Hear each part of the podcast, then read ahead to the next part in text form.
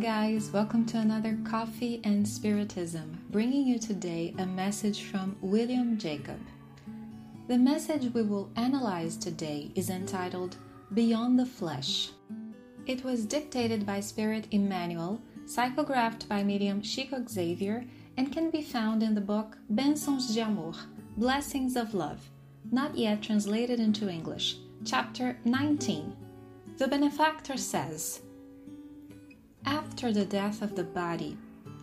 The friendly word we have uttered in favor of the good will be a harmonious verse in the song of our happiness. The charitable opinion we give about others will convert itself into a resource of mercy in the hands of divine justice when examining our mistakes. The thought of fraternity and understanding with which we recall others will bring serenity to us. The gesture of help offered to our brothers along the way will provide us with a sublime harvest of joy.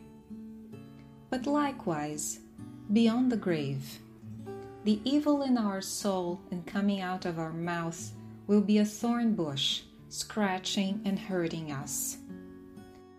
Our indifference toward other people's pains will seem like an iceberg before us.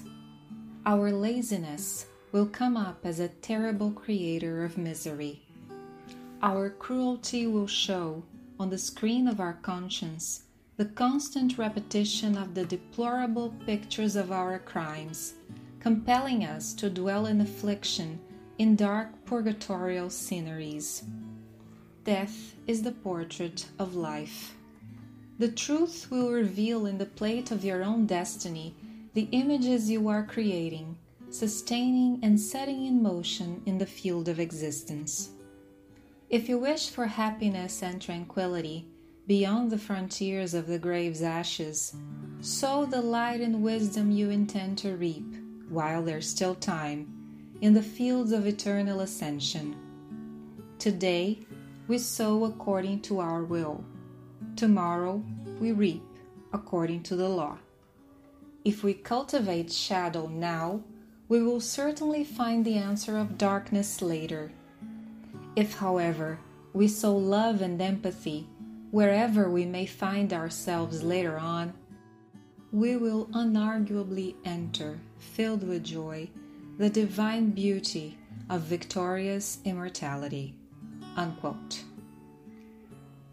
After this message from Emmanuel, William brings us a few reflections about the reality we will have to face after death. The Spiritist doctrine's motto is Out of charity there is no salvation. A salvation that to many might be understood as entrance in heaven or paradise, where the person would be safe from eternal suffering in hell.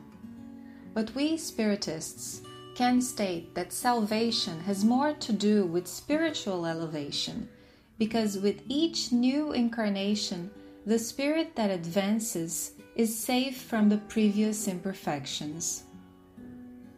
And as the Spiritist model well says, in order to save ourselves, that is, in order to evolve, we must be charitable. And charity does not mean only the important and necessary gesture of giving material things to those who need it, but also forgiveness, indulgence, and so many other attitudes taught by Jesus. Faith and knowledge may help us understand that we are on this planet to help one another, and this help cannot take place if we close ourselves to the world around us and bury our own talents. We must do something, we must act, since faith without works is dead, as James has warned us in his epistle. Notice that Emmanuel, at the beginning of his message, mentions the importance of the friendly word, the charitable opinion, the thought of fraternity and understanding the gesture of help, but always putting others as beneficiaries of all that. What good would it do to enter a boat alone and out in the sea give a pep talk to the wind? Let's think about that. Further on, the benefactor warns us about the dangers of evil, laziness, indifference, and cruelty. But curiously, both the good and the evil we cause affect ourselves, so much so that after death we will meet just that which we built in our relations with one another. We live in a constant sowing and reaping, of which both the sower and the reaper are us. And life is so good and beautiful that allows us a double movement. It's possible to sow new seeds at the same time that we reap what was sown in the past. If the harvest today is difficult and too complicated to follow through and even to bear, let us know that anger and despair will not make it lighter or easier. We must be calm and try to understand what life wishes to teach us. And finally, we must sow good seeds all the time so they will sprout one day and bring us a little more happiness. We wish you peace, dear friends, and until the next Coffee and Spiritism.